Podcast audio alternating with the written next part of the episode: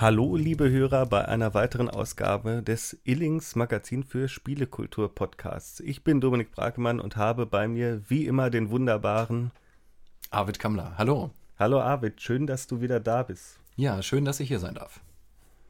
Ich freue mich. Heute haben wir eine ganz besondere Folge geplant. Genau, heute haben wir uns was ganz Besonderes ausgedacht und besprechen, wie sonst so oft, eigentlich nicht ein einzelnes Spiel aus bestimmten irgendwie Blickpunkten, die uns interessant erscheinen, sondern wir haben uns ein übergeordnetes Thema gesucht, wie damals mit der Endgegnerfolge.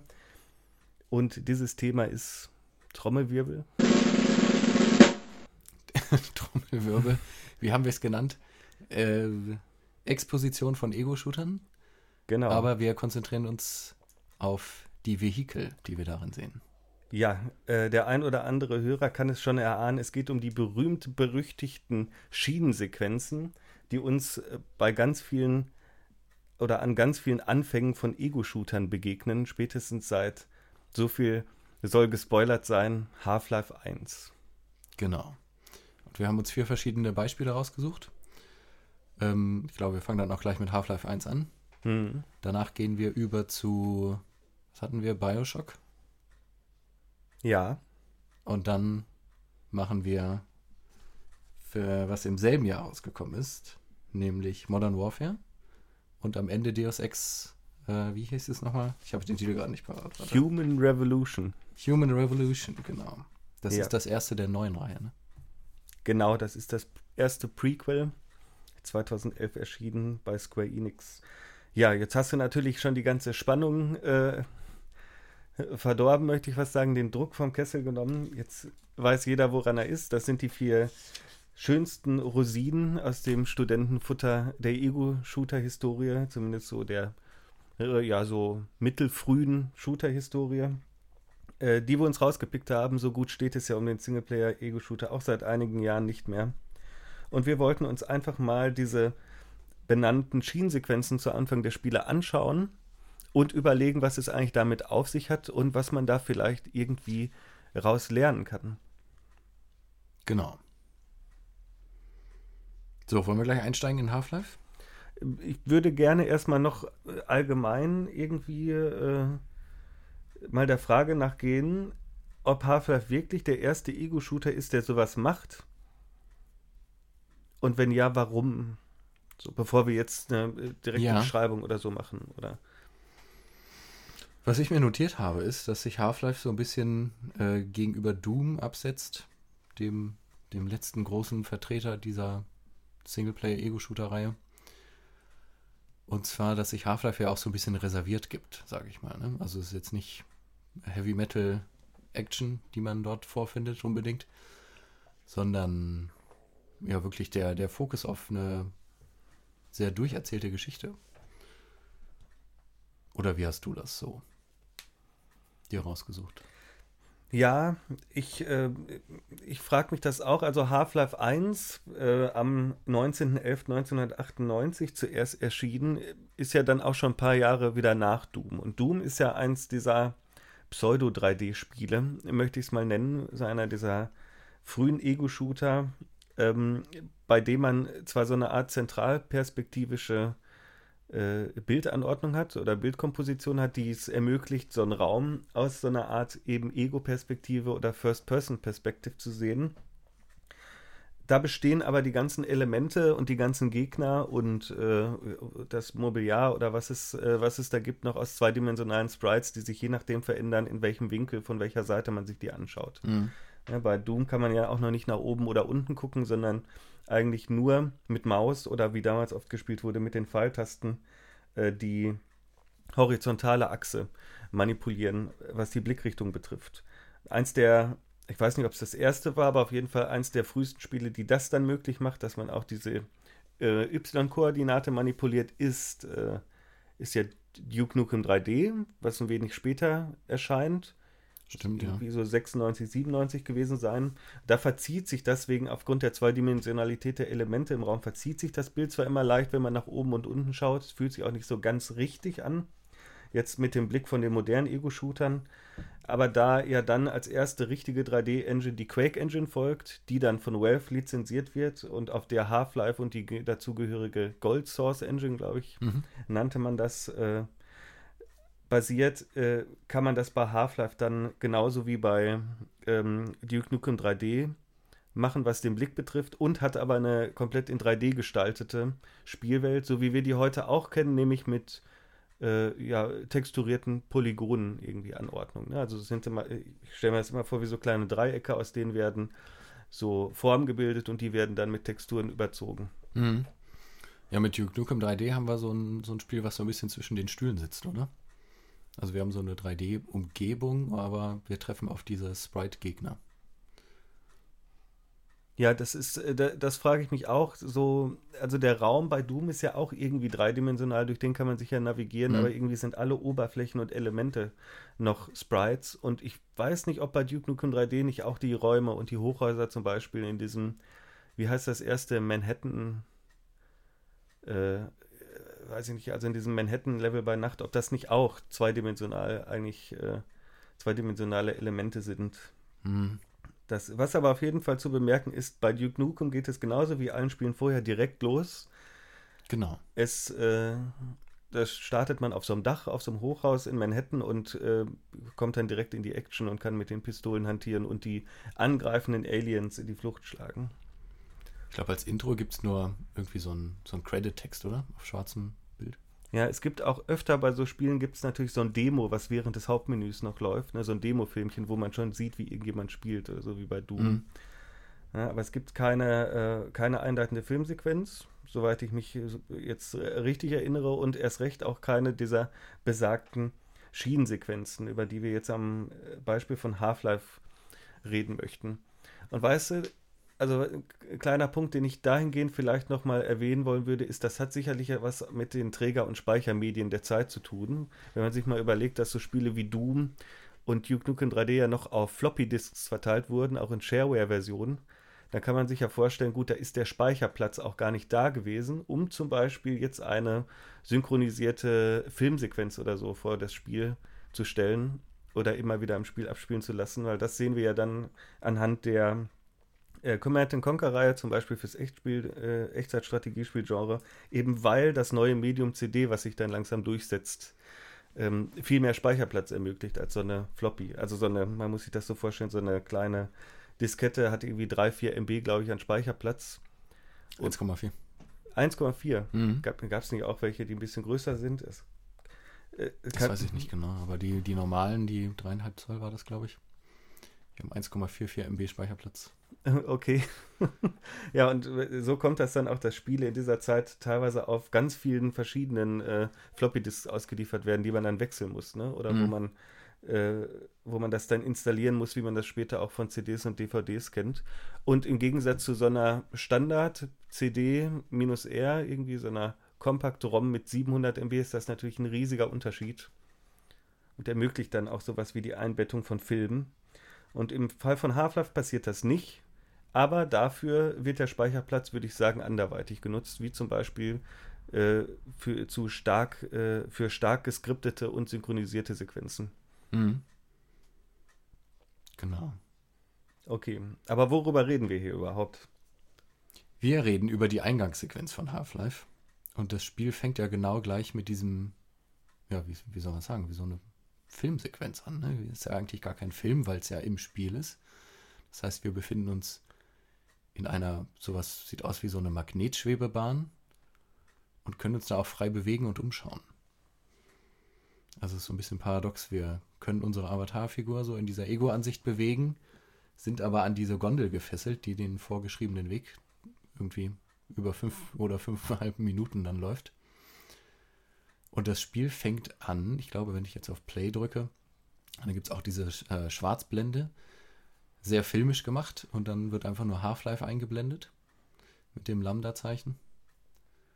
Und dann geht es äh, quasi los, blendet so auf und dann sieht man die Gondel, wie man dann gleich vorwärts rollt in diesen Black Mesa-Komplex rein. Ja, genau, man, man hört das Rattern der Schwebebahn im Hintergrund, eine äh, ich, ich, glaube, eine weibliche Stimme ist es immer, ne? Also zumindest im englischen Original. Ich glaube, im Deutschen ist genau. es dann eine männliche Stimme. Äh, und die erklärt so ein bisschen, wo man sich befindet. Willkommen im Black Mesa, irgendwie, ne, in der Black Mesa Forschungseinrichtung. Und währenddessen gibt es auch immer wieder on-screen so Texteinblendungen, die zum Beispiel dir verraten, wen spielst du eigentlich, wer bist du. Ne? Subject Male, Gordon Freeman, äh, mhm. PhD, irgendwie der am MIT äh, in Physik oder Kernphysik ja, und während du äh, dann in dieser Schwebebahn zur Arbeit fährst, ist eigentlich ein ganz normaler, typisches Ego-Shooter-Dispositiv. Ne? Man ist irgendwie Wissenschaftler, fährt zur Arbeit und dann geht alles fürchterlich schief irgendwann. Ja. Äh, kann man sich innerhalb dieser Schwebebahn frei bewegen. Die ist relativ klein und kompakt, aber man kann in 360 Grad herumlaufen und aus den Fenstern gucken. Und drumherum sieht man dann verschiedene Abschnitte der Black Mesa Research Facility und mehrere kleine, ja, äh, so Ereignisse, die geskriptet dann da ablaufen. Genau, es wirkt alles wie so eine Geisterbahn, sag ich mal. So kam mir das vor. Ne? Also es ist so Half-Life Source Engine typisch ganz viele Gänge insgesamt. Also ich finde, es ist gar nicht so viel los. Und man sieht so verschiedene ja, Arbeitstätigkeiten, die in diesem Komplex stattfinden. Die erste Tätigkeit, die man sieht, das ist irgendein Wachmann, der eine Tür klopft. Was auch immer er da macht, allein in diesem Gang. Ja, der hat sich ausgesperrt. Der hat sich ausgesperrt? Ich meine, irgendwie, Barney hat sich, glaube ich, oder Bar Barney geht stellvertretend für alle Wachmänner in Half-Life 1, weil alle gleich aussehen, hat sich, hat sich ausgesperrt und versucht, irgendwie diese Tür wieder aufzubekommen. So wie man auch ganz oft, finde ich, oder an mehreren Stellen in dieser Einleitungssequenz bei Half-Life 1 so kleine Pannen sieht, irgendwie. Ich glaube, da explodiert auch mal was, ne? oder irgendwie. Äh, das kann sein, ich weiß es nicht mehr genau. Auf jeden Fall geht es so von so die ganz alltäglichen Sachen. Es wird ja auch, also mit diesen Durchsagen ist es ja, wird ja etabliert, dass es so ganz bürokratisch alles abläuft. Ne? Also es werden so Arbeitssicherheitshinweise gegeben, wie man sich verhalten soll, ja.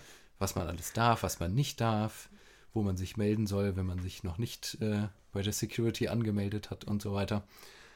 Und es fängt so an, eben mit diesem Wachmann, der an die Tür klopft und ich äh, habe das so beobachtet, das wird immer kurioser. Und irgendwann sieht man, ah, hier ist irgendwie so eine, so eine alte Rakete. Vielleicht ist es so ein altes Raketensilo. Es ist ja dann irgendwann auch ähm, von der Story etabliert. Und dann irgendwann läuft ein Roboter unter einem rum. Man fragt sich, was ist das denn? Hier wird immer komischer. Da gibt es irgendwelche Energieexperimente, die gemacht werden. Also je, je, tiefer man zu seinem Arbeitsplatz vordringt, in diesen Komplex hinein, desto kurioser wird's. Und links und rechts an dem, am Streckenrand ähm, hat man immer so Einblicke in eben diese ausschnitthafte Arbeitswelt der Menschen, die dort potenziell arbeiten. Genau, da sieht man so Wissenschaftler in Kitteln irgendwie ihr Tagewerk äh, verrichten. Ich meine, äh, auch der G-Man taucht, glaube ich, zum ersten Mal auf und guckt irgendwie aus einem Fenster einen an und dann mhm. kann man sich schon mal fragen, was ist denn das für ein mysteriöser Mann im blauen Anzug mit Krawatte? Du hast schon richtig gesagt, das Ganze dauert ungefähr fünfeinhalb Minuten. Also ich würde sagen, es dauert genau fünfeinhalb Minuten, fünf Minuten und 30 Sekunden. Mhm. Und ja, Geisterbahn trifft es, aber es ist natürlich nicht so bedrohlich wie eine Geisterbahn zu diesem Zeitpunkt. Ja, obwohl das Spiel durchaus gruselige Momente im Nachhinein, äh, Nachhinein dann aufweist. Aber es hatte halt auch sowas von, man könnte auch sagen, fast wie so eine kleine Eisenbahnfahrt durch Disneyland und, und dergleichen. Ja. Also was, was so Kulturwissenschaftler vielleicht Evocative Spaces nennen würden. Ne? Also so, es hat diese ganze so einen Vergnügungspark-Effekt, weil man das Gefühl hat, das repräsentiert hier irgendwas. Also man hat hier so eine, ja, wie, wie so ein Verweis auf so eine Idealvorstellung einer geheimen äh, militärischen äh, Forschungseinrichtung oder zivilen Forschungseinrichtung, es wird ja nicht so richtig geklärt, irgendwo unterirdisch, irgendwo in, in äh, irgendeinem äh, Wüstenstaat der USA. Mhm. Ja, mit, mit Geisterbahn meinte ich eher, dass man an diesen äh, verschiedenen Stationen vorbeifährt, wo dann stellvertretend irgendetwas präsentiert wird, wie die Welt aussieht. Also quasi wie so ein Dokumentarfilm, der begehbar ist.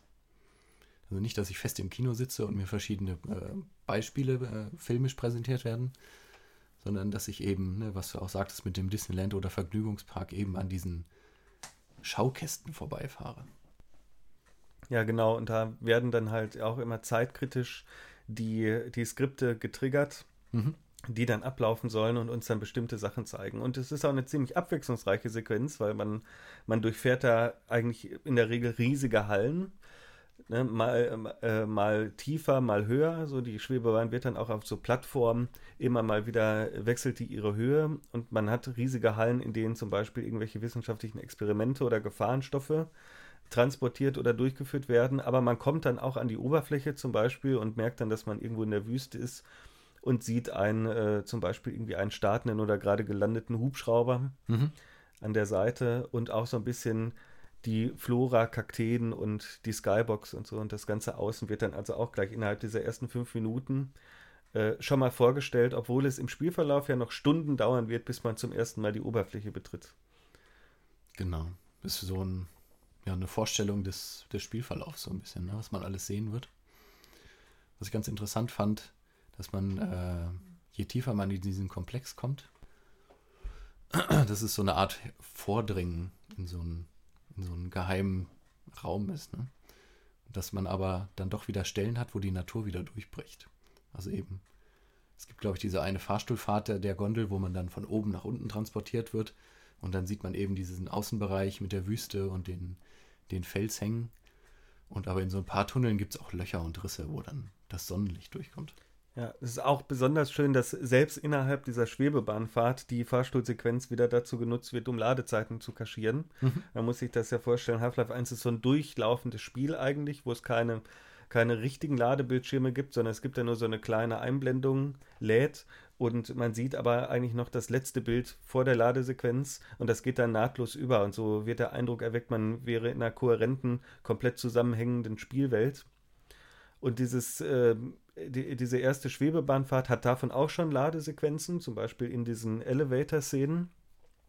Und es wirkt auch allgemein so ein bisschen so wie ein Vertical Slice von allem, was die Spielwelt so zu bieten hat.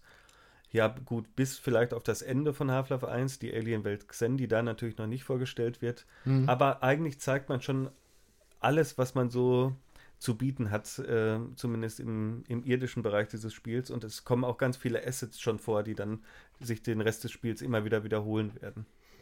Genau.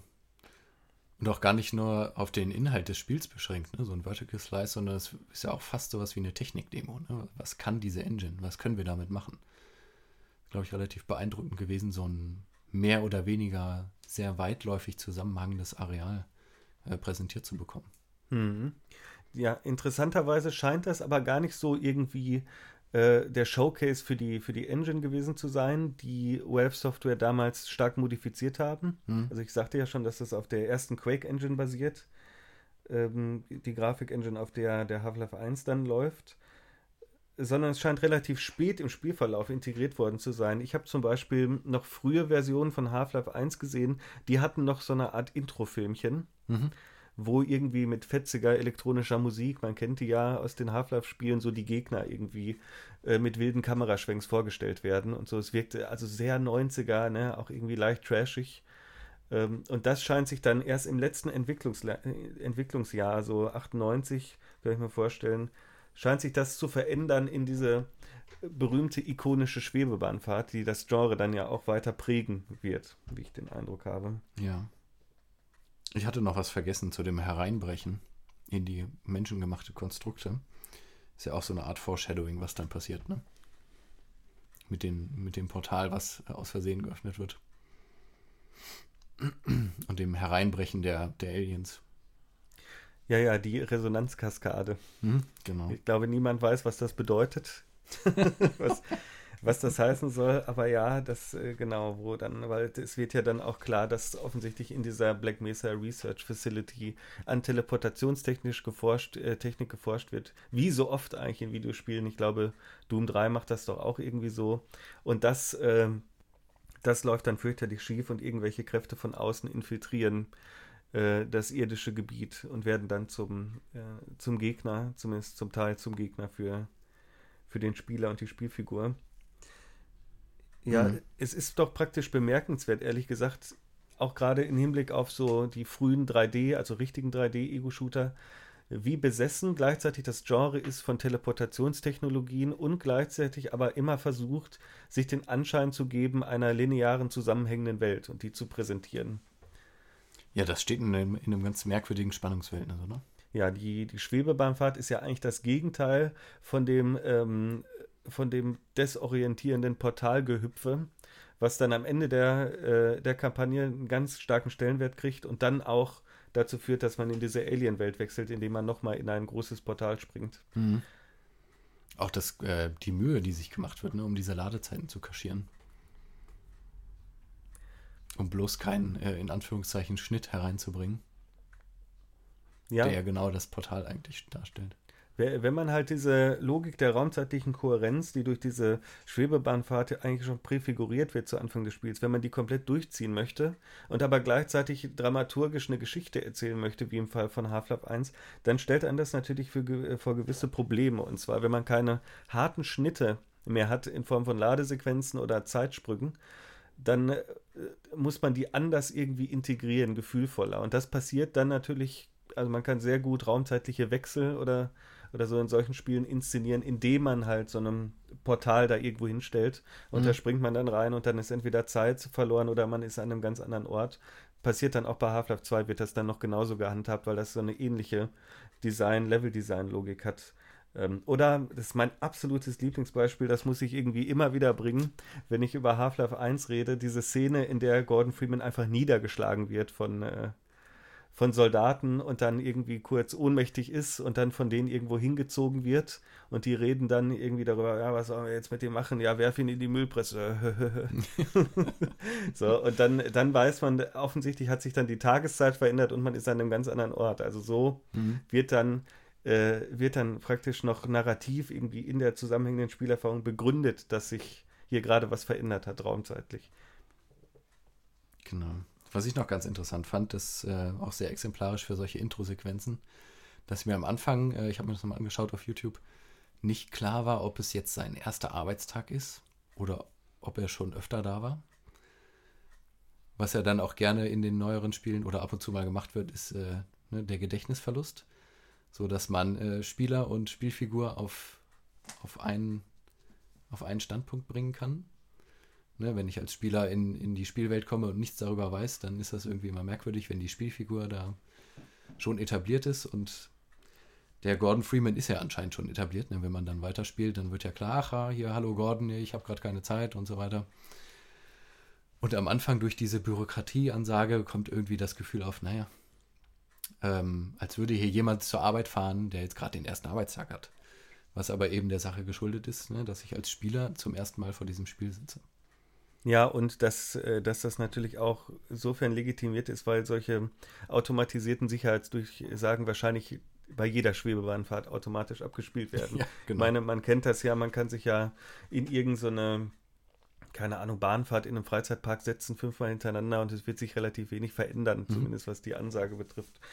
Daher macht das meiner Meinung nach auch, auch durchaus Sinn, dass das immer wieder da läuft. Ist dann aber natürlich schön, wenn man als Spieler das zum ersten Mal spielt ähm, und dann die Welt da so vorgestellt bekommt, ne, über diese Art und Weise. Mhm. Genau. Ich habe hab eine Menge Fragen, ehrlich gesagt, in Bezug auf diese, diese seltsame Half-Life 1-Sequenz, weil ich frage mich wirklich, warum taucht das da zum ersten Mal auf? Warum tauchen in der Half-Life-Serie überhaupt ständig so viele Züge auf? Stimmt, Half-Life 2 fängt auch mit Zug an. Wie verändert sich das mit der Zeit? Äh, aber ich, äh, ich würde am liebsten erstmal damit anfangen zu fragen, ist das wirklich das erste Mal, dass das passiert? Und soweit ich weiß, ist es das. Ähm, und Half-Life ist zwar nicht das erste, der erste richtige 3D-Shooter, das wäre dann wahrscheinlich Quake 1, ne? mhm. aber da gibt es das auch noch nicht. Das bleibt so der It-Software-Linie treu, von wegen Spiel starten und losballern. Da wird man direkt in die Action geworfen, wenn man so möchte. Und dann habe ich mich gefragt, wie war das denn davor? Ich meine, es gibt so viele Shooter, die auf der Build-Engine, das ist zum Beispiel eine dieser Engines, äh, die, die diese 2,5D-Shooter, so nenne ich es jetzt mal einfacher halber, äh, befeuert. So viele Spiele gibt es da, ne? Also man vergisst oft, wie ausdifferenziert das Shooter-Genre schon Mitte der 90er war, ne? Mit solchen Spielen wie Redneck Rampage und hm. Star Wars Dark Forces mit äh, Doom und, und Wolfenstein und zahlreichen Derivaten. Es gibt ja auch sogar ein Terminator-Spiel, ein Alien-Spiel, so mit dieser Engine. Und all diese Spiele scheinen nicht so eine hm, Expositionssequenz zu haben. Klar, das mag daran liegen, dass man, dass die in der Regel auf Disketten distribuiert wurden und deshalb nicht genug Speicherplatz vorhanden war für auf, also für, für umfängliche und aufwendige Skriptsequenzen. Aber es gibt durchaus Züge in diesen Spielen. Ne? Deshalb habe ich zum Beispiel mal nachgeguckt, äh, wo tauchen eigentlich da Züge auf? Das wäre für mich jetzt äh, vergleichbar mit der Schwebebahnfahrt von Half-Life 1 Mhm. und wann und in welchem Kontext. Und ganz viele dieser Spiele haben tatsächlich das obligatorische Zuglevel, wie zum Beispiel in Blood 1, äh, wo man auch auf so einem Zug ist und der bewegt sich relativ schnell durch die Gegend und man kämpft da aber auf dem Zug dann gegen Gegner. Also das ist dann ein ganz anderes Vehikel als bei Half-Life 1. Und ganz absurd wird es ja dann bei Blood 2. Ich weiß gar nicht, wann das rauskommt. Kam, glaube ich, ein bisschen später raus. Das ist ja dann auch voll 3D. Da fängt man am Anfang in so einer U-Bahn an. So einem U-Bahn-Level, wo man sich durchmetzeln muss.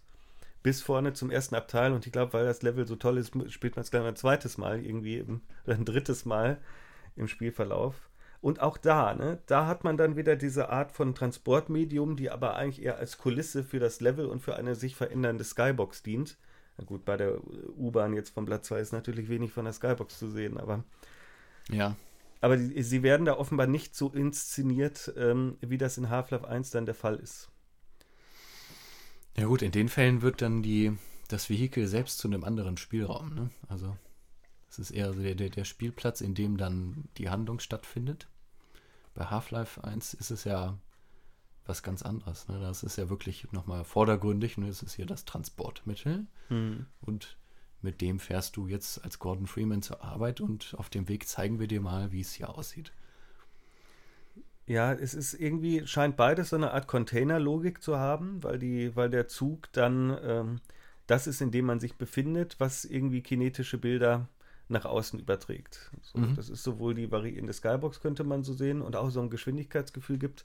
Aber bei, bei Half-Life scheint es hauptsächlich darum gehen, die Welt raumzeitlich vorzustellen. Und ich glaube, es gibt bestimmte Veränderungen im Genre, die das auf einmal möglich machen. Ne? Half-Life möchte eine vergleichsweise komplexe, sage ich jetzt mal, für einen Ego-Shooter aus der Zeit Geschichte erzählen, in einem relativ komplizierten Universum und muss dafür auch mehr zeigen. Und deshalb wahrscheinlich auch dieses Bombardement am Anfang des Spiels. Man wird ja konfrontiert mit Text, äh, mit, also mit Schrift, mit äh, audiovisuellen Reizen und mit Sprache. Ne? Auf Mhm. allen Ebenen wird ja, und alles dient nur dafür, dazu, dir irgendwas über diese Welt zu erzählen. Ne? Du kannst gucken, wie sieht die aus. Dir wird erklärt, wo du bist und wie das da funktioniert. Und gleichzeitig wird eingeblendet, wo du bist und wie das heißt Genau. heißt. Ne? Und du kannst äh, in 360 Grad um dich herum gucken. Das werden wir gleich sehen, ist gar nicht so selbstverständlich. Das passiert auch nicht immer. Und noch dazu kommt, dass es eine massiv vertikale Dimension hat, weil man ja ständig irgendwie oben an dieser Schiene entlang fährt, auf die in der Schwebebahn und etwa nicht am Boden. Na, und auch abwechselnd, ne? Also es wechselt ja. Manchmal ist die Schiene unten, manchmal ist sie dann oben.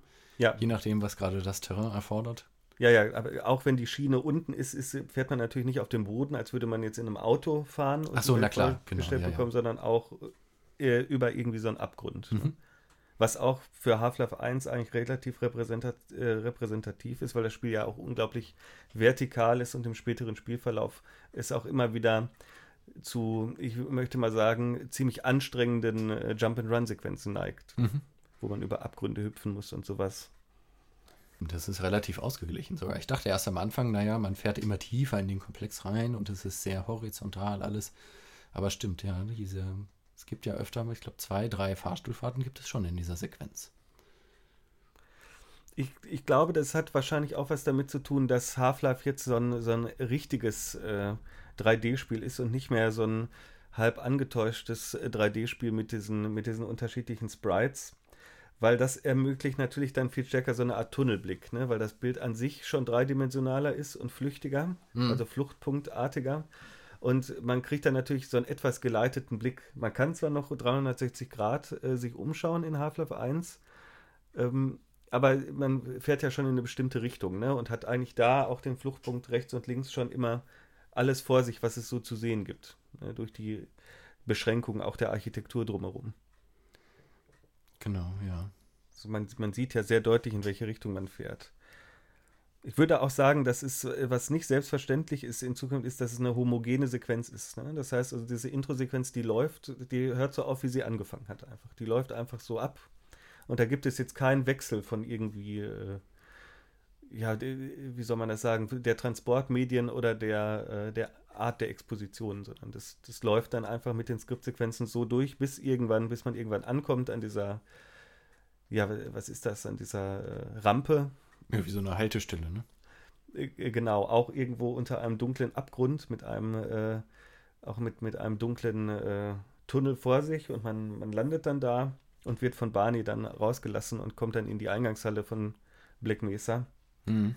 Äh, was, was auch obskur ist, ist natürlich, man sollte ja meinen, diese, äh, diese Forschungseinrichtung hätte unterschiedliche Schwebebahnen und unterschiedliche äh, Schienennetze, aber man fährt ja eigentlich nur immer diese eine Richtung entlang. So dass suggeriert wird, dass das der Weg ist, den jeder eigentlich annimmt, weil er dann erstmal in die zentrale Halle muss zur Anmeldung. Ja, ähm, den G-Man, den sieht man noch in einer anderen Gondel. Also da wird noch angedeutet, dass es irgendwie noch eine andere Linie vielleicht gibt. Mhm. Ja, das, äh, das ist gut möglich. Ich wollte damit nur sagen, dass gerade das, wie das endet, dass man da so noch so einen Tunnel hat, der ins, ins Nichts, äh, ja klar, das soll, soll, auch suggerieren, dass es irgendwie noch woanders hin ja. weitergeht, ne? Aber alles in allem, naja, kommen dann auch nicht mehr so viele, so viele Schwebebahnen vor, ne? Und das, das ist noch so ein Punkt, obwohl die Half-Life-Spiele so besessen von Zügen zu sein scheinen. Kommt denn, ey, ich muss ja zugeben, dass ich Half-Life nicht durchgespielt habe. Kommt da nochmal irgendwo ein Zug vor? Ja, es gibt dieses On-Rails-Kapitel, wo man auf so einer Dreisine auch nochmal durch Tunnel fährt, ne, aber dann mit relativ äh, direktem Bodenkontakt. Mhm, aber da ist man selber äh, am Steuern. Ja, ja, also man kann ab und zu mal die Richtung auswählen und, äh, und die Geschwindigkeit. Mhm. Und sowas. Und äh, muss dann auch kämpfen währenddessen. Aber nochmal so eine so eine Sequenz, höchstens am Ende, da ist man dann nochmal in dieser Bahn und okay. wird vom G-Man, äh, wird dann äh, Portal geöffnet und wenn man möchte, kann man dann da reingehen oder nicht. Und Half-Life 2 fängt ja dann auch wieder so an, aber dann wieder relativ raumzeitlich entgrenzt. Äh, und am Anfang landet man dann, dann im, äh, im Bahnhof von City 17. Ich weiß gar nicht. Ja, und dann kommen auch immer mal wieder Züge vor, denen man ausweichen muss und so weiter am Ende dann auch nicht, aber es ist, ist auf jeden Fall als Element in der Welt sind die Züge bei Half-Life irgendwie unglaublich wichtig. Ja, gute Frage. Was ja, auch, machen die Züge mit einem? Auch bei Half-Life und, und bei Half-Life 1 und in seinen Add-ons ist man ja ganz oft draußen und hat irgendwie äh, rangiert darum mit irgendwie Frachtcontainern und so, ne, die da rumstehen und irgendwelche Kisten drin haben oder Wissenschaftler, die eingesperrt sind, die man befreien muss. Also auch in der Oberfläche wird so ganz viel Transportgut gezeigt. Mhm. Auf Schienen. Und äh, ja, ich würde einfach nochmal fragen, wie, ähm, vielleicht lohnt es sich ja den Vergleich mal anzustellen mit dem jüngsten Ableger der Half-Life-Reihe, nämlich mit Half-Life Alyx. Weil ausgerechnet da kommt das dann zum ersten Mal gar nicht mehr vor. Aber da läuft man am Anfang auch durch so Zugabteile. Ja, gut, es fängt erstmal damit an, dass du auf der Terrasse stehst in den Straßen von City 17 und ganz weit runter guckst. Na klar, das ist ja dann natürlich wieder ne, der, der Technik-Demo geschuldet. Ja, und vor dir siehst du dann die im Aufbau befindliche Zitadelle im, im Herzen von City 17 äh, und läufst dann aber erstmal eine Zeit durch die Gegend und kommst dann irgendwann in so unterirdische Bereiche, wo du dann auch wieder durch stillgelegte U-Bahn-Waggons mhm. äh, rumläufst ne, und gegen Zombies kämpfst. Es mag natürlich auch daran liegen, dass es in VR beeindruckender ist, erstmal ne, sich langsam vorzutasten und äh, die Spielwelt zu erforschen, als dass das dann so zeitkritisch schnell an einem vorbeiläuft. Vor allem, wenn man dann diese starke vertikale Dimensionalität hat, weil ja die Größenverhältnisse dann ganz anders wirken. Ja. Na, was ich mir bei Half-Life vorstellen könnte, so die Motiv dieses der Züge, das hat ja auch sowas von Industrialisierung, oder? Dass es irgendwelche, ja, auch wieder sowas Bürokratisches gibt, was größer als, als man selbst ist, als kleines Rädchen in einem Prozess, wo man nicht so viel ausrichten kann. Ja, diese, diese Züge, die in der Half-Life, das ist eigentlich ein guter Punkt, die in der Serie vorkommen, die scheinen auch Repräsentanten der herrschenden Ordnung zu sein. Mhm, genau. Weil kurz nachdem die Combine äh, die Welt übernehmen, fahren die ja dann mit ihren eigenen Zügen die ganze Zeit durch die Spielwelt, ne? Mhm. Die man auch, in die man öfter auch mal gerät, wo es dann auch so grässliche äh, Menschentransporte gibt, die da irgendwie in der, in der Zitadelle zu so, ja, so Cyborg-Sklaven, glaube Scanner nennen sie die, äh, mhm. verarbeitet werden. Ja, und äh, das, äh, auch in diesem Hinblick gibt es eine ganz, ganz starke Szene, die in Half-Life Alex, die mir überhaupt erst beim zweiten Mal klar geworden ist. Es gibt da eine Sequenz, Ähm, da soll man einen Combine-Zug aufhalten, weil da Eli Vance mal wieder drin ist äh, und äh, ins Gefängnis gebracht werden soll, weil die Combine ihn wieder als Kopf des Widerstandes äh, mhm. erwischt haben und festgenommen haben. Und man versucht das dann erstmal zu hacken, das Schienennetz, das funktioniert dann aber alles nicht so wirklich und muss dann nachher manuell die, äh, die Weiche umstellen und das auch halten in VR. Also mit der Bewegungssteuerung ziehst du das dann zurück und dann wird die, werden die Schienen, die Weichen so umgestellt, dass der Zug entgleist. Mhm. Und dieser Zug rast dann auch, das ist ziemlich zeitkritisch, da muss man sich ganz schön beeilen, der rast dann auch mit atemberaubender Geschwindigkeit auf dich zu und entgleist in einem riesigen Effektfeuerwerk, bis dann irgendwie das Wrack da ist und du, du das dann durchsuchen kannst oder sich durch dieses Wrack ein neuer Weg durch das Level ähm, äh, auftut.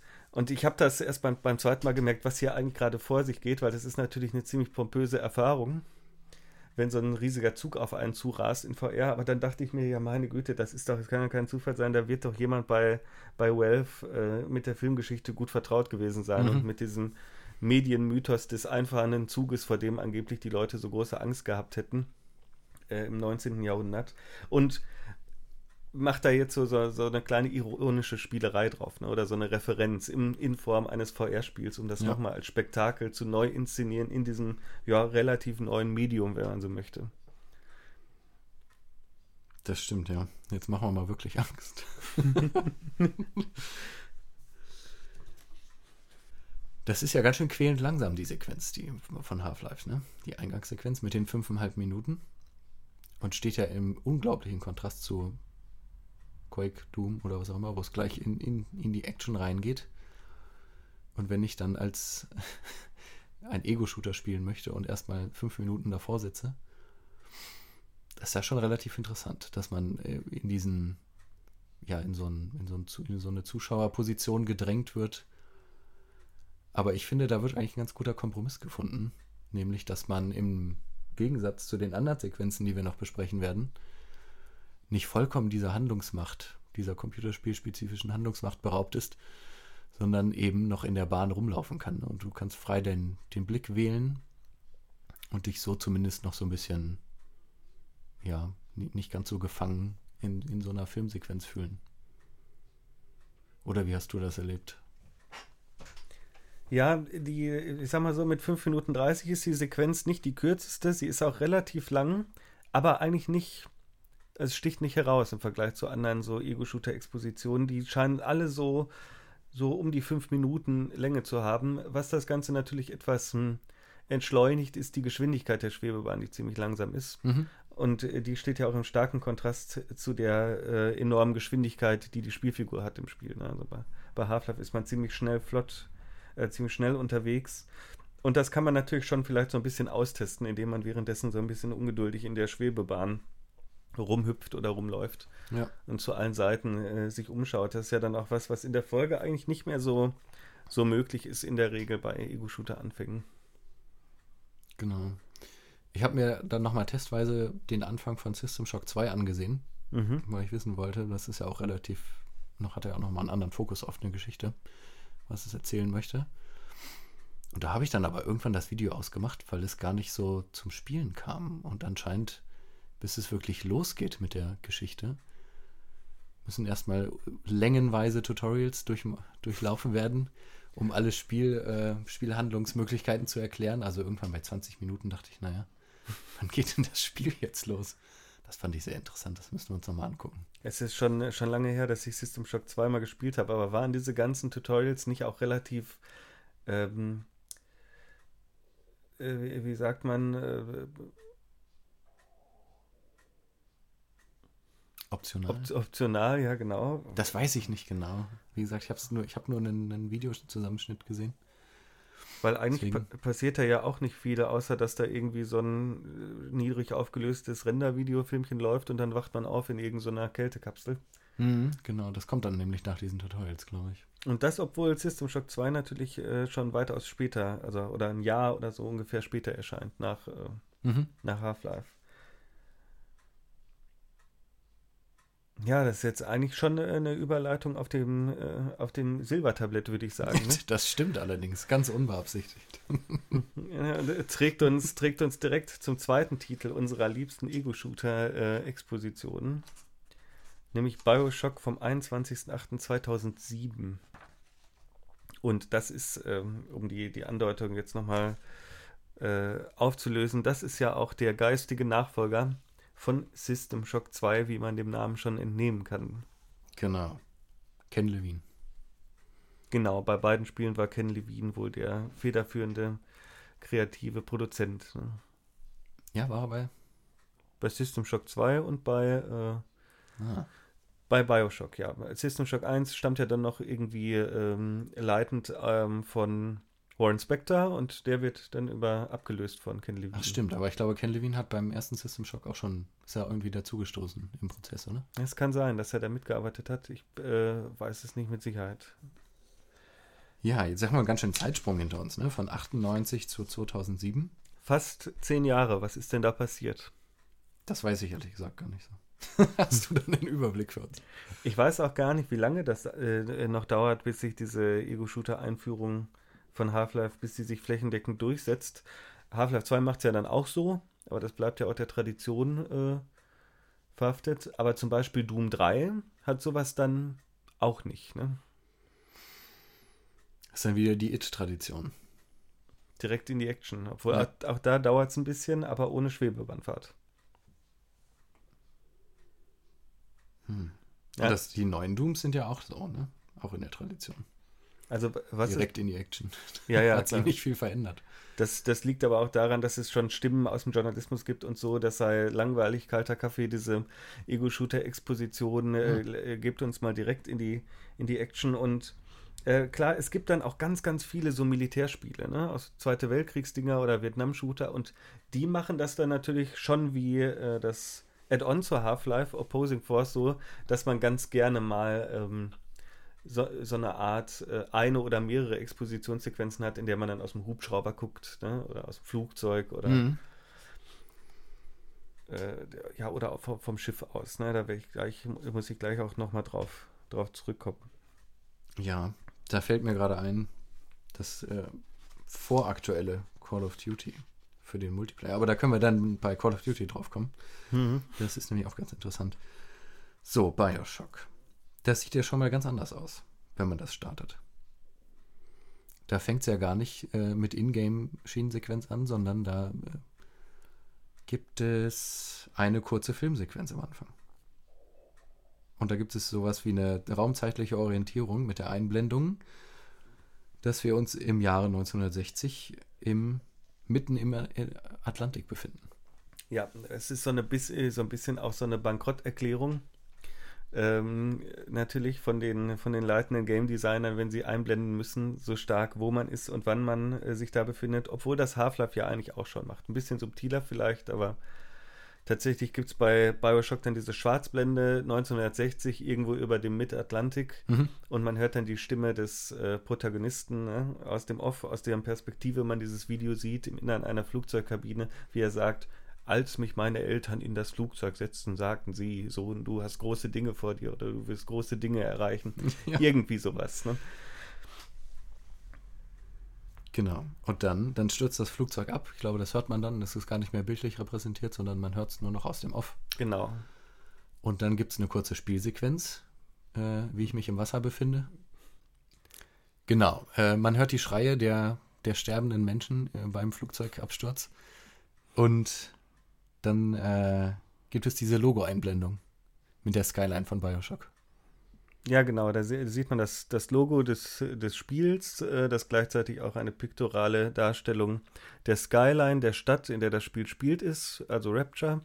Ähm, und äh, sieht so einen, so einen Lichtverlauf, der Vergehen von Zeit andeutet und währenddessen rostet dann dieses Logo und ähm, wenn das, das Bild dann wieder umschaltet, also zum ersten Mal in Spielgrafik, das davor war ein Renderfilm, dann ist man wieder immer noch aus der Ego-Perspektive des Protagonisten, genannt Jack, unter Wasser, sieht einen Propeller an einem noch vorbeisausen und mehrere Gepäckstücke. Und die, dieser taucht dann, also Jack taucht dann auf, mit, holt mit einem tiefen Atemzug Luft Und ähm, man befindet sich in so einer, so einer Schwimmsequenz, äh, die so ein bisschen geframed wird von brennenden, also von brennendem Wasser, also brennendem Kerosin, das auf dem Wasser treibt und einen somit so eine gewisse Richtung vorgibt, in die man schwimmen soll. Genau, man muss sich dann so zwischen den, den Wrackteilen des Flugzeugs so ein bisschen äh, durchnavigieren und landet dann äh, quasi an der, an der, an diesem Leuchtturm, der aus dem Wasser ragt. Der auch hell erleuchtet ist. Ich glaube, auf oben drauf. Ja. Irgendwie so ein Logo, was leuchtet. Und dann macht man sich auf die Treppe, erklimmt den, den Leuchtturm, die Plattform und geht dann äh, ins Innere, um dann letztendlich unten vor dieser Tauchkuppel zu landen. No.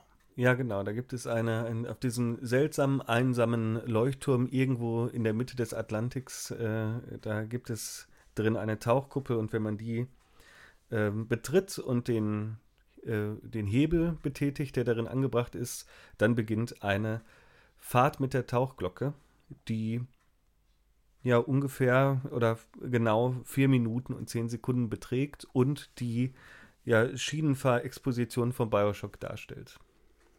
Genau, am Anfang sehen wir noch, wie dann in, in also wir nehmen quasi Platz in dieser Tauchkuppel, der Tauchkuppel, da gibt es so, so eine Sitzbank, glaube ich, ist das. Mhm. Und dann schauen wir aus diesem Fenster, was auch gleichzeitig die Tür ist, die, die hochklappt oder dann in, in wenn wir einsteigen und den Hebel umlegen, natürlich zuklappt.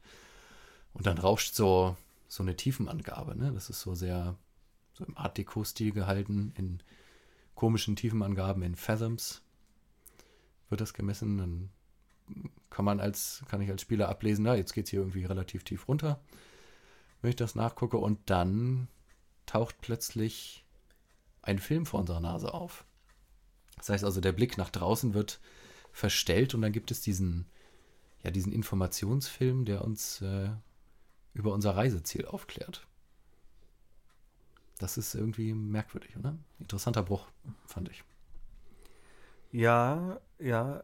Also als erstes fällt natürlich auf, dass man im Gegensatz zu Half-Life 1 nicht mehr die Möglichkeit hat, sich zu bewegen und in alle Richtungen zu gucken, weil der Blick ist ganz klar gerichtet durch das äh, ja, das, das äh, durchsichtige Fenster an der Einstiegsseite der Tauchkuppel und damit ist es ja dann auch möglich, diese Art von Präsentation, die dann abgespielt wird, so zu platzieren, dass sie einen auch den Blick nach draußen äh, nimmt. Ne? Man mhm. fährt zuerst an, an wie, wie, du gesagt hast, an so Höhen, äh, Tiefenangaben vorbei und ähm, auch an so äh, überdimensionalen Statuen, die irgendwie aussehen, so Art Deko-Statuen, die aussehen wie das, äh, wie der Oscar, also diese Preisverleihung, mhm. und sich, glaube ich, irgendwie an den Statuen am Hoover-Damm und an dem Art Deko-Stil da orientieren.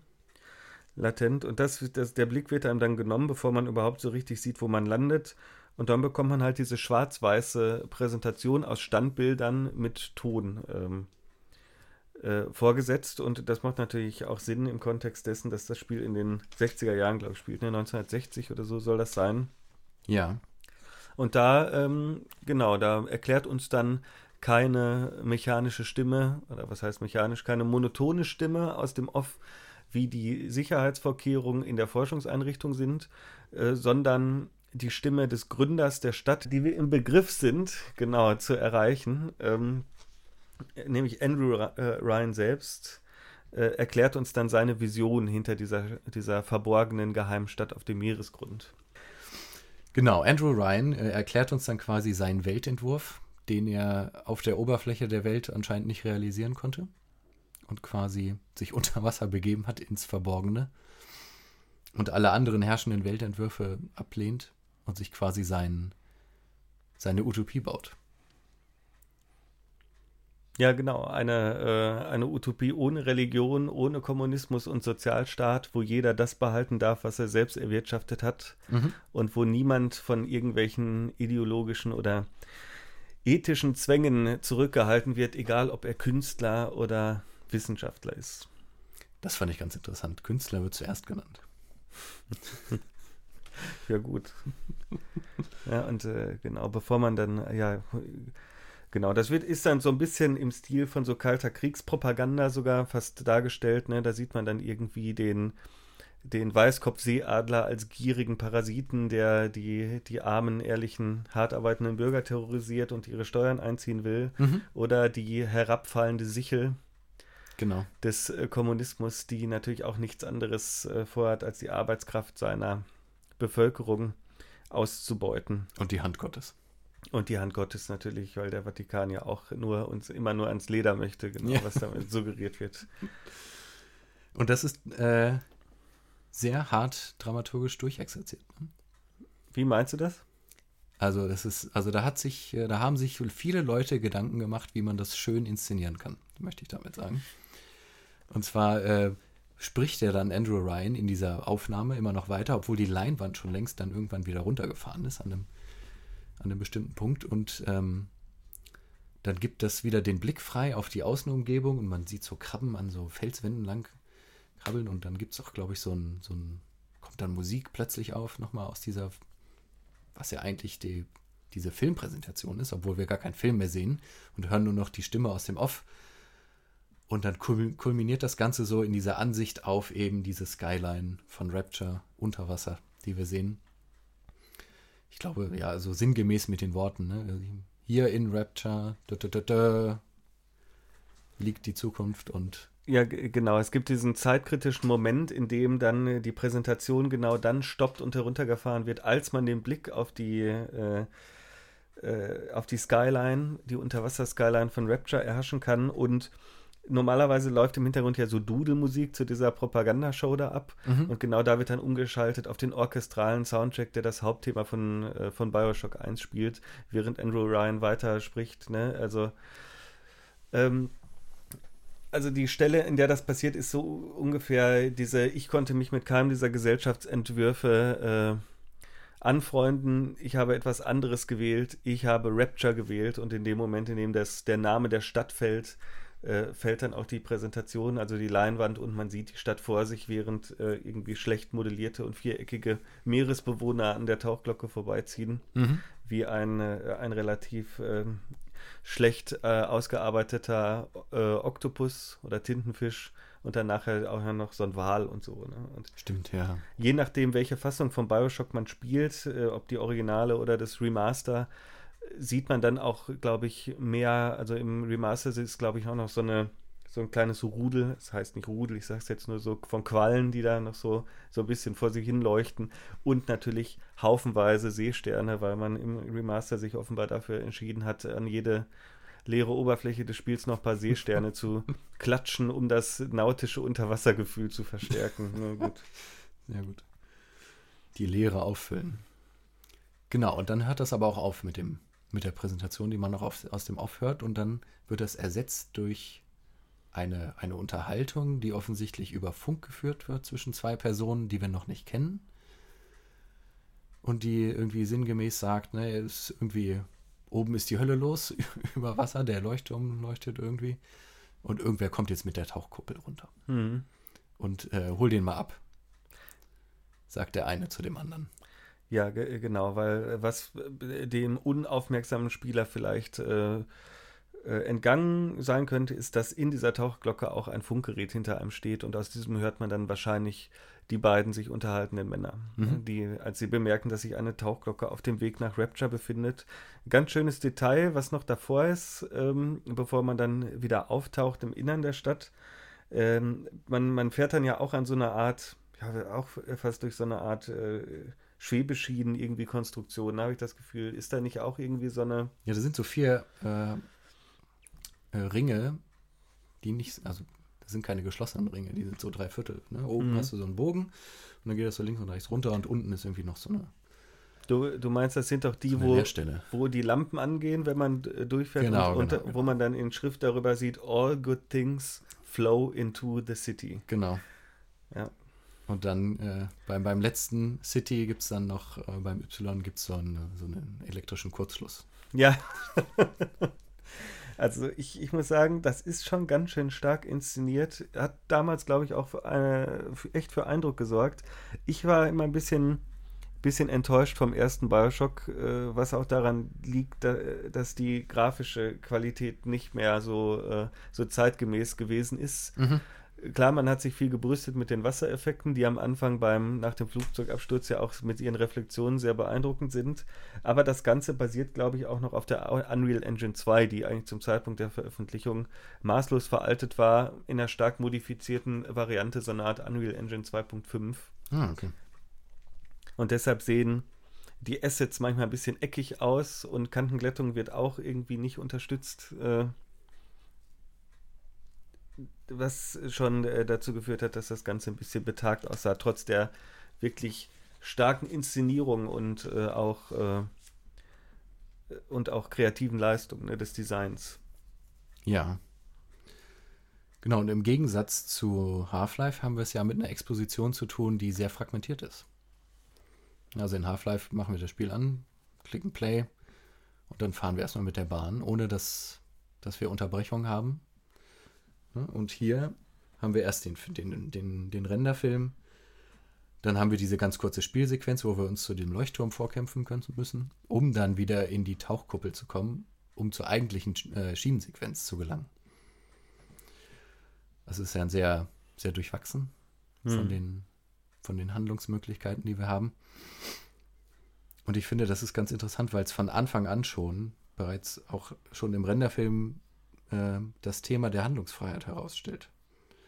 Wenn nämlich schon der Kommentar kommt, ne, hier von den Eltern, du bist auserwählt, Großes zu tun, ist ja schon äh, mit dem Finger zeigt darauf, naja, wir sind hier im Videospiel und der Spieler hat meist den, den Protagonist an der Angel und der ist immer der Held und steht im Zentrum der Handlung und ist sehr handlungsmächtig.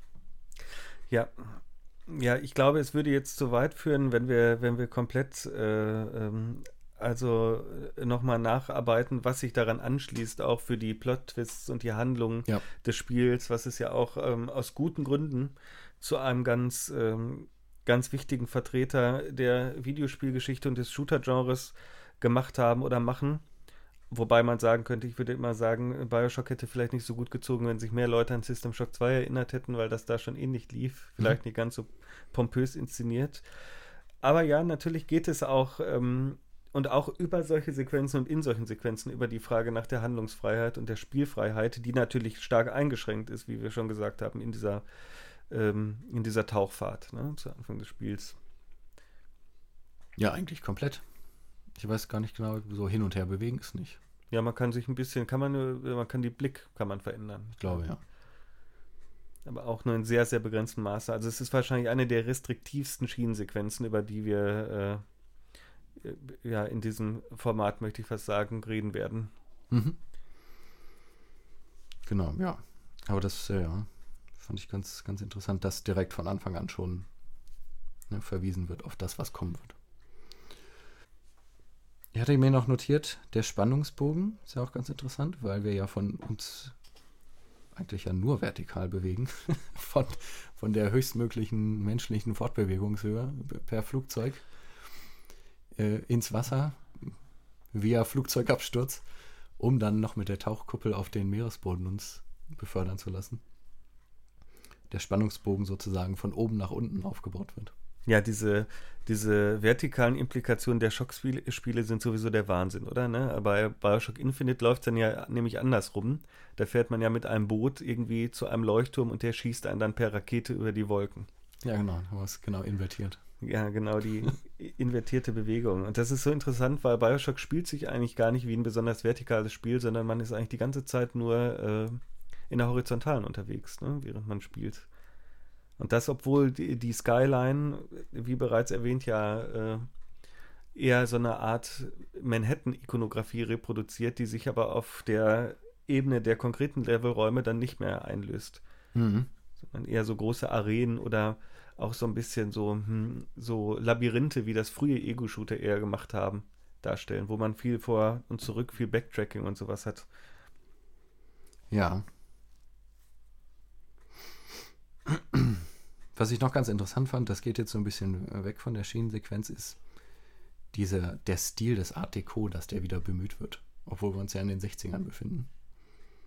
Das ist ja sowas, was aus den 20ern was sich so in den 10er, 20er, 30er bewegt. Ich finde, das hat immer noch denselben Effekt, oder? Das ist sehr, das zeigt immer noch Futurismus an.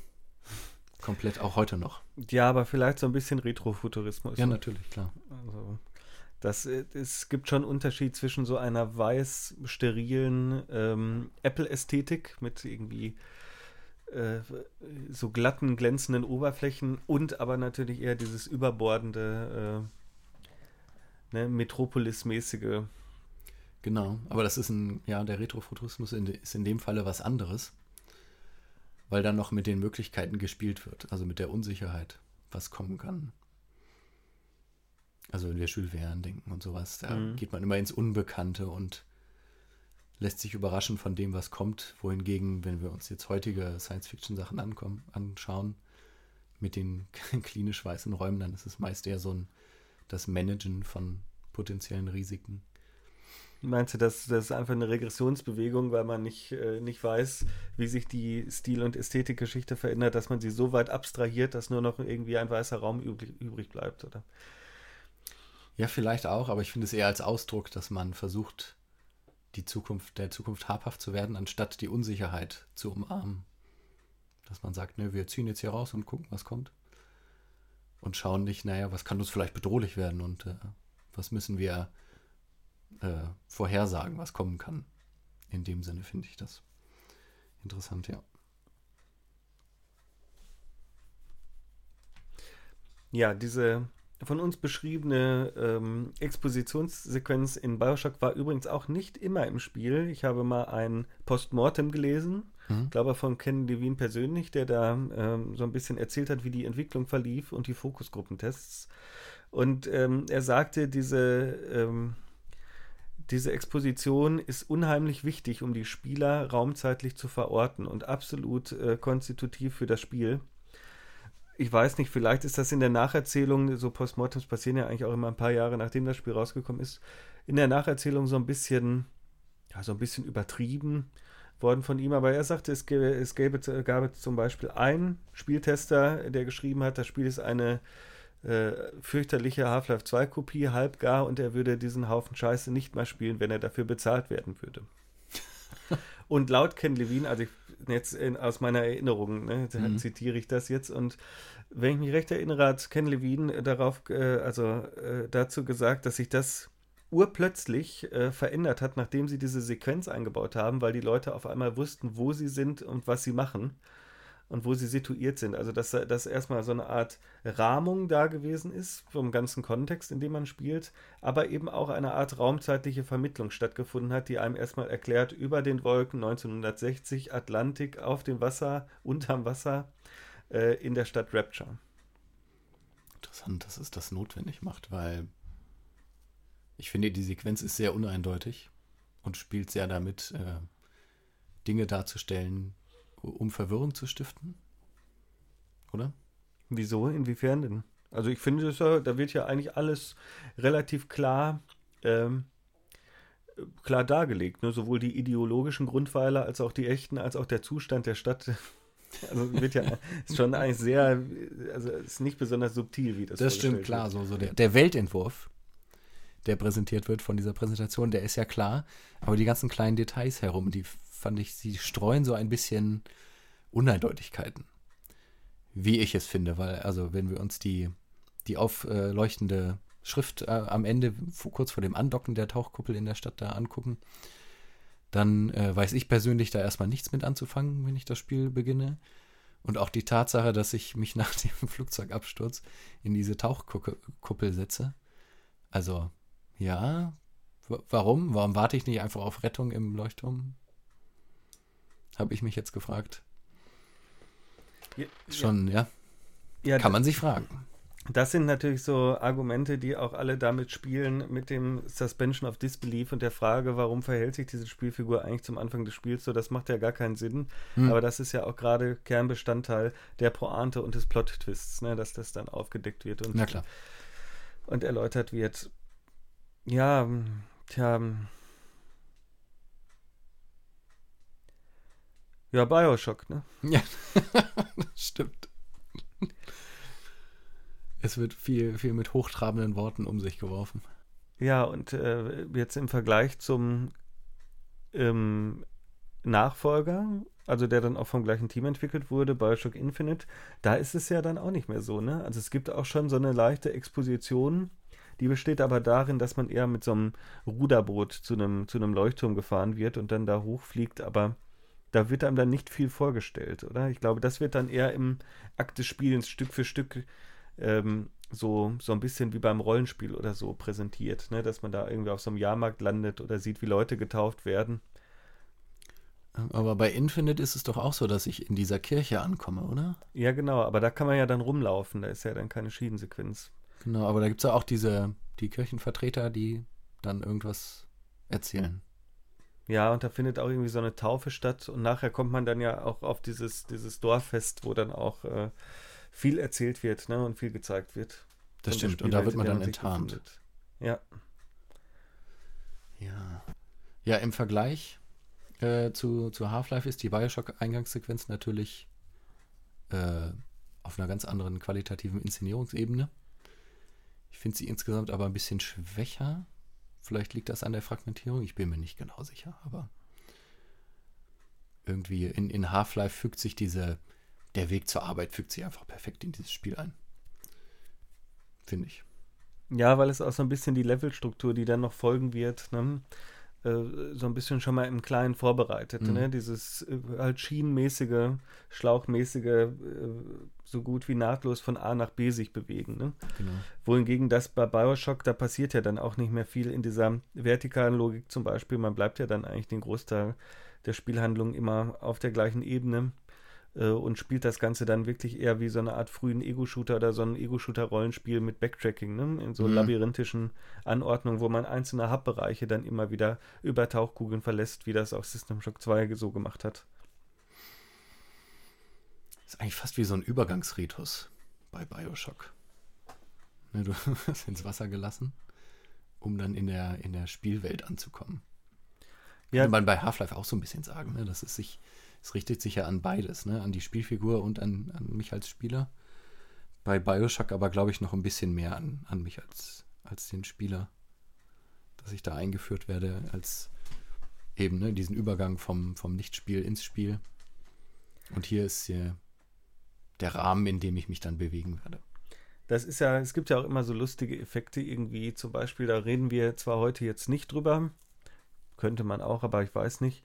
Äh, beim ersten Rage aus dem Jahr 2011, ne, da fängt das Ganze ja irgendwie so an, dass man in so eine, so eine Art Bunkerkonstruktion eingeschlossen wird, dann trifft ein Meteorit die Erde und dann wacht man in der Postapokalypse auf, mhm. steigt aus seiner sogenannten Arche, glaube ich, heißen die in der, in der Franchise ähm, oder in der Spielereihe, und kämpft dann erstmal gegen Mutanten, die einen angreifen und denkt dann, ja Wahnsinn, das ist ja wie bei It typisch äh, ein richtiger alter Ego-Shooter.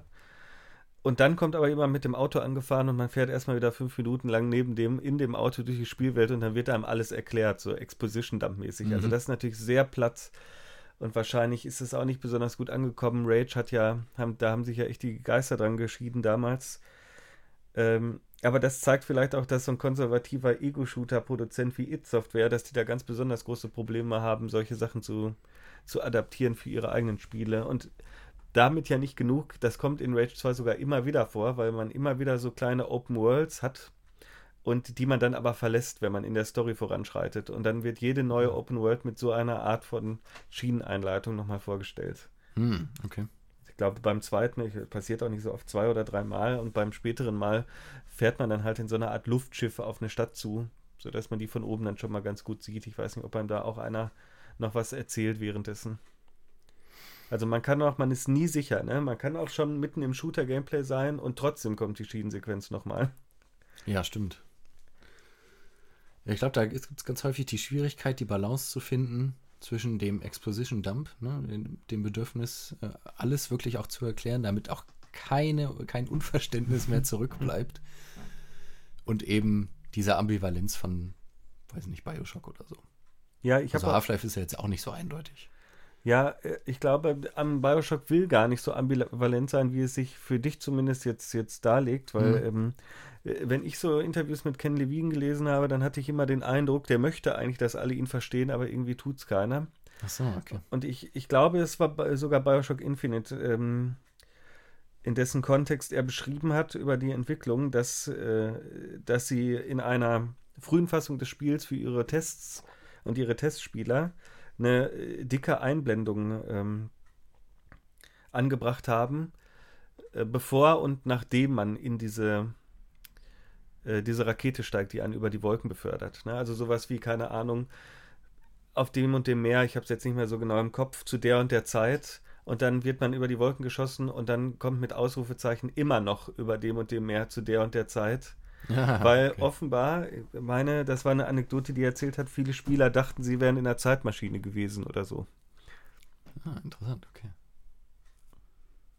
Also es gibt auf jeden Fall reichlich äh, Potenzial für Fehlinterpretationen oder Missverständnisse, gerade wenn es darum geht, Videospielwelten vorzustellen oder den Spielern mhm. zu vermitteln, wer oder wo oder wann sie gerade genau sind.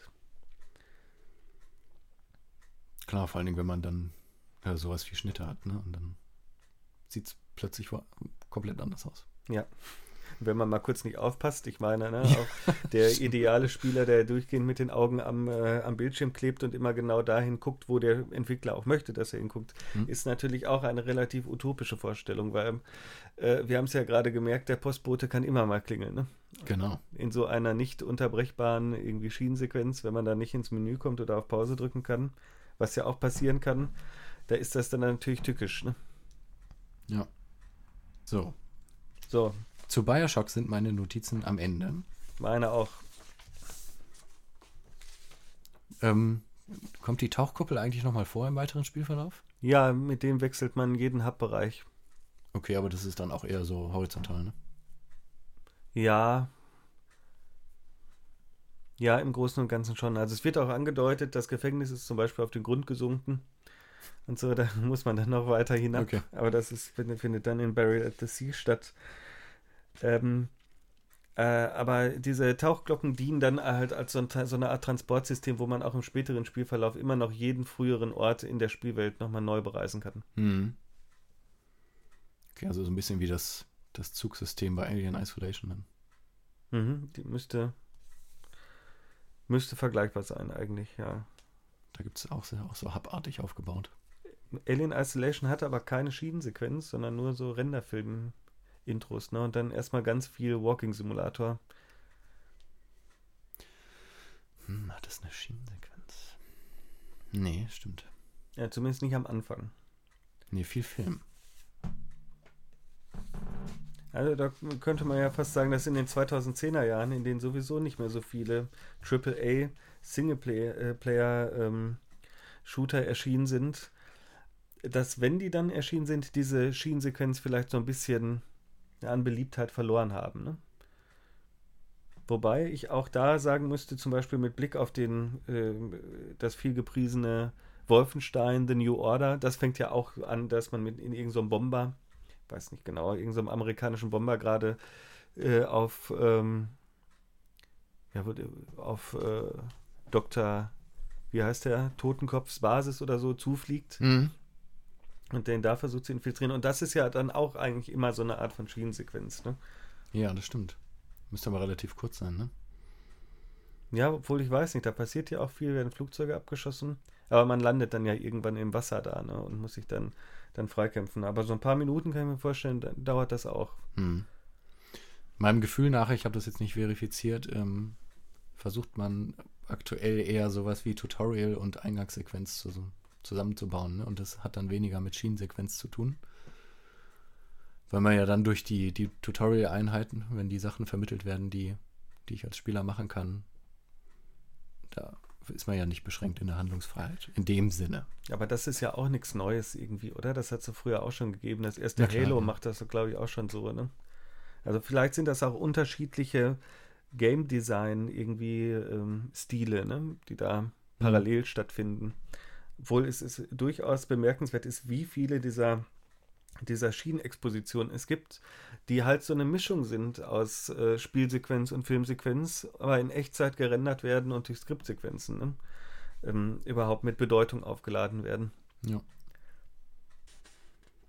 Jetzt haben wir die ersten zwei Beispiele besprochen. Ja, hm, genau. Und wir dürfen an dieser Stelle verraten, dass wir die nächsten zwei Beispiele in der nächsten Folge besprechen werden.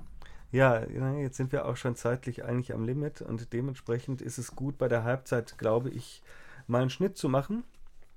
Äh, und wir können ja schon so ein bisschen anteasern. Ne? Auch nächste, nächste Folge haben wir zwei wunderbare Titel, über die man einiges erzählen kann und die auch ganz anders sind eigentlich als die, über die wir heute gesprochen haben. Und wir werden das Ganze mal ein bisschen, glaube ich, auch mit Theorie anfüttern und mal gucken, wie man das überhaupt interpretieren kann. So aus genau. einer ja, medienkritischen Perspektive. Wollen wir da schon was anteasern? Was haben wir da? Also, ja, zum einen zum Verhältnis ne, von, von Film und Spielsequenz, die sich ja irgendwie da treffen in dieser äh, in, in, diesen Schienensequenzen und halt die Frage, ähm, was eigentlich pas passiert, wenn die Windschutzscheibe als Bildträger in so einem Medium auftaucht. Ne? Also wenn auf einmal der Bildschirm nicht der einzige Bildschirm ist, vor dem wir sitzen, sondern natürlich auch der Blick aus einer Fensterscheibe in im Ego-Shooter oder mhm. einer Schwebebahn dann auch nochmal so eine Art Kinosituation erzeugt. Ja, sehr gut. Ich freue mich. Ja, so viel dazu von mir mehr. Ja, gut. Dann würde ich sagen, bis zum nächsten Mal. Genau, bis zum nächsten Teil unserer voraussichtlich zweiteiligen äh, Reihe Ego-Shooter-Expositionen. Genau, wir hoffen, dass wir den, äh, das nächste Pensum auch in einer Folge schaffen werden da bin ich ganz optimistisch. Ich danke dir auf jeden Fall, dass du da gewesen bist, Arvid. Ja, vielen Dank. Dir da auch. Danke für deine Anregungen. Und wir sehen uns beim nächsten Mal. Und euch danke fürs Zuhören. Bis dahin. Tschüss. Tschüss.